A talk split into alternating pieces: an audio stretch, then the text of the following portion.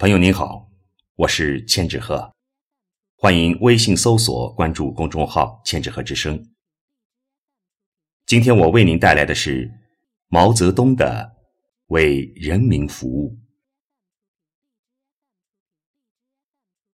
我们的共产党和共产党所领导的八路军、新四军是革命的队伍，我们这个队伍。完全是为着解放人民的，是彻底的为人民的利益工作的。张思德同志，就是我们这个队伍中的一个同志。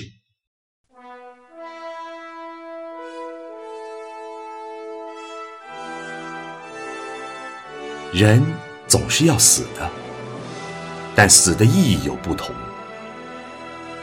中国古时候。有个文学家叫司马迁的说过：“人固有一死，或重于泰山，或轻于鸿毛。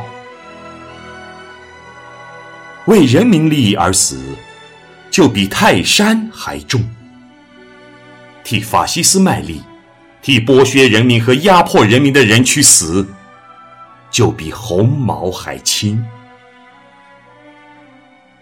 张思德同志是为人民利益而死的，他的死是比泰山还要重的。因为我们是为人民服务的，所以我们如果有缺点，就不怕别人批评指出。不管是什么人，谁向我们指出都行，只要你说的对，我们就改正。你说的办法对人民有好处，我们就照你的办。精兵简政这条意见，就是党外人士李鼎铭先生提出来的。他提得好，对人民有好处，我们就采用了。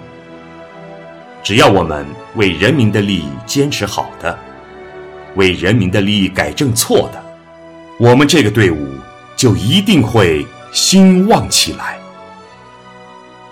我们都是来自五湖四海，为了一个共同的革命目标走到一起来了。我们还要和全国大多数人民走这条路。我们今天已经领导着有九千一百万人口的根据地，但是还不够，还要更大些，才能取得全民族的解放。我们的同志在困难的时候。要看到成绩，要看到光明，要看到希望，要提高我们的勇气。中国人民正在受难，我们有责任解救他们。我们要努力奋斗，要奋斗就会有牺牲，死人的事是经常发生的。但是我们想到人民的利益，想到大多数人民的痛苦。